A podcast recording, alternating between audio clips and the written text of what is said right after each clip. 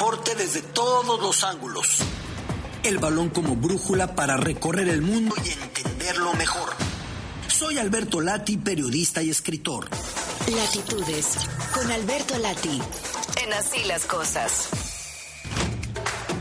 Hoy mañana hay Champions y mañana tenemos programa corto, nada más una hora, mi querido Beto Lati pero más que justificado para podernos sentar con calma, querido Carlos, y analizar bien el jueves, compartir los pormenores, como corresponde, ¿no? Un partidazo mañana, Bayern Múnich recibiendo al París Saint Ya saben que las narraciones de la Champions aquí en W Radio, ¿eh? aquí está. Aquí, aquí estará. Así que vamos con programa corto para las dos dar paso a este partidazo de Champions que no va a estar Neymar, ya lo habíamos dicho, pero ni en este juego ni en el resto de la temporada será sometido a cirugía. Fuera el resto de la campaña para Neymar, un futbolista que es una pena, ha tenido momentos de grandeza, será recordado como máximo goleador de la selección brasileña, pero que no dio el salto aparentemente a balón de oro. La lesión no es su culpa, pero de repente los especialistas se preguntan si tan recurrentes lesiones de Neymar acaso tengan que ver con un estilo de vida que no siempre fue lo ordenado que, que uno esperaría de un deportista de ese nivel. Sí, hubo algunas accidentadas, como aquella en la espalda, en las vértebras de la entrada de Zúñiga en el Mundial de 2014, el colombiano, cuando se recargó completamente sobre sus lumbares. Pero ha habido momentos en los que Neymar ha estado fuera, muy importantes, así que Neymar no estará con el París el resto de la temporada. ¿Qué pasa hoy en la Champions? El Benfica le está pegando al Benfica, eh, al Brujas, perdón, 1 por 0, 3 por 0 ya global, se encamina de manera cómoda hacia los cuartos de final el cuadro de Lisboa y el Chelsea contra el Dortmund sudando y sufriendo, de momento 0 por 0. El Dortmund muy tranquilito atrás, tiene la pelota más que el Chelsea. Ha llegado a tocar con un remate muy, pero muy cercano al gol. Kepa logró contenerlo y el Chelsea ha tenido llegadas también muy claras. Buen partido, 0 por 0 de momento. Chelsea tiene que ganar por uno para hacer que esto se vaya hacia la prórroga, para hacer que esto se vaya hacia los tiempos extra. Carlos, hoy va a ser una noche histórica en la NBA para el deporte español pero en general para los Lakers. Hoy se va a retirar el uniforme de Pau Gasol, la casaca 16 con la que ganó dos campeonatos del NBA con los Lakers, y así va a subir hacia donde se encuentra la casaca de Kobe Bryant, y la de Will Chamberlain, la de Ellen Baylor, la de Gail Goodrich, la de Magic Johnson, la de Karim Abdul, la de Shaq. Qué nombres, ¿no? Jamal Wilkins. Otra más de Kobe, porque hay que recordar que se retiraron dos de Kobe porque jugó con dos diferentes, el 8 y el 24. Ahí va a llegar el uniforme de Pau Gasol con el 16. Estuvo casi dos décadas en la NBA. Se enfrentan los Lakers a Memphis, que fue su primer equipo con el que ya destacó muchísimo, el español. Vale la pena mencionar un dato que a menudo es omitido.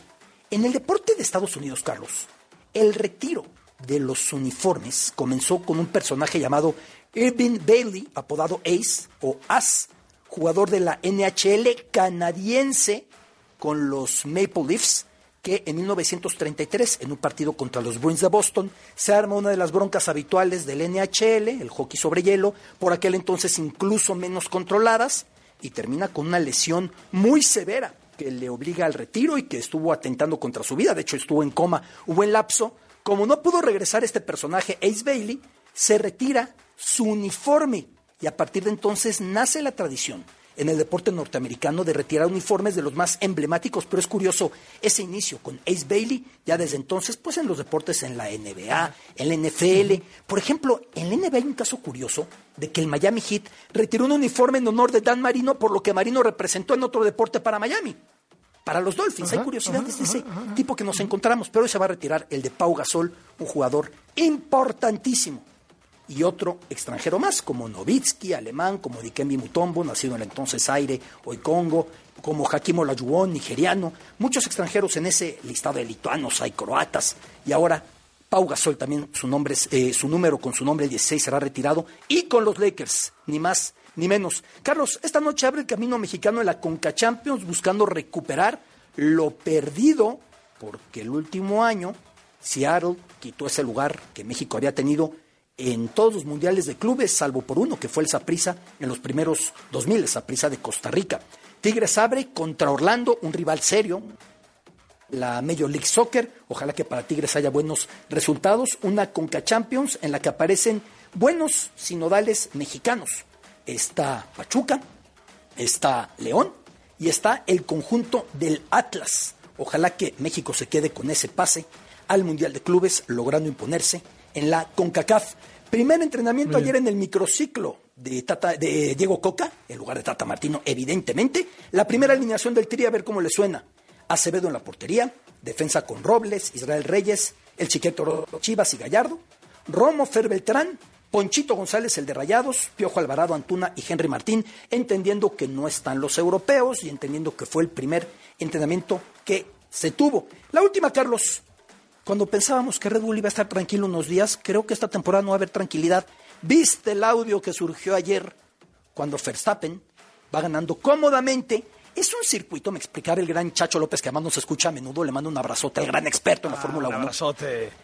Es es un circuito muy propicio para que los monoplazas tengan problema por el grado de clima, porque es muy seco y muchos monoplazas, como por ejemplo fue el caso de Leclerc, terminan colapsando ahí.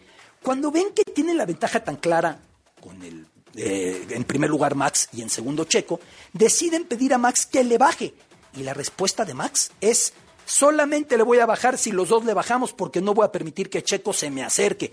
Y el ingeniero le dice, Max, me voy a cansar de decírtelo. Tenían miedo que por la terquedad de Max de mantener la distancia respecto a Checo, tronara el coche, entonces perdieran los dos primeros sitios del podio.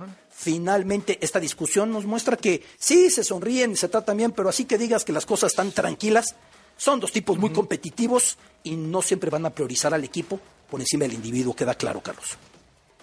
Gracias, Beto Lati. Un abrazo fuerte. Abrazote, saludos a todos. Hasta luego.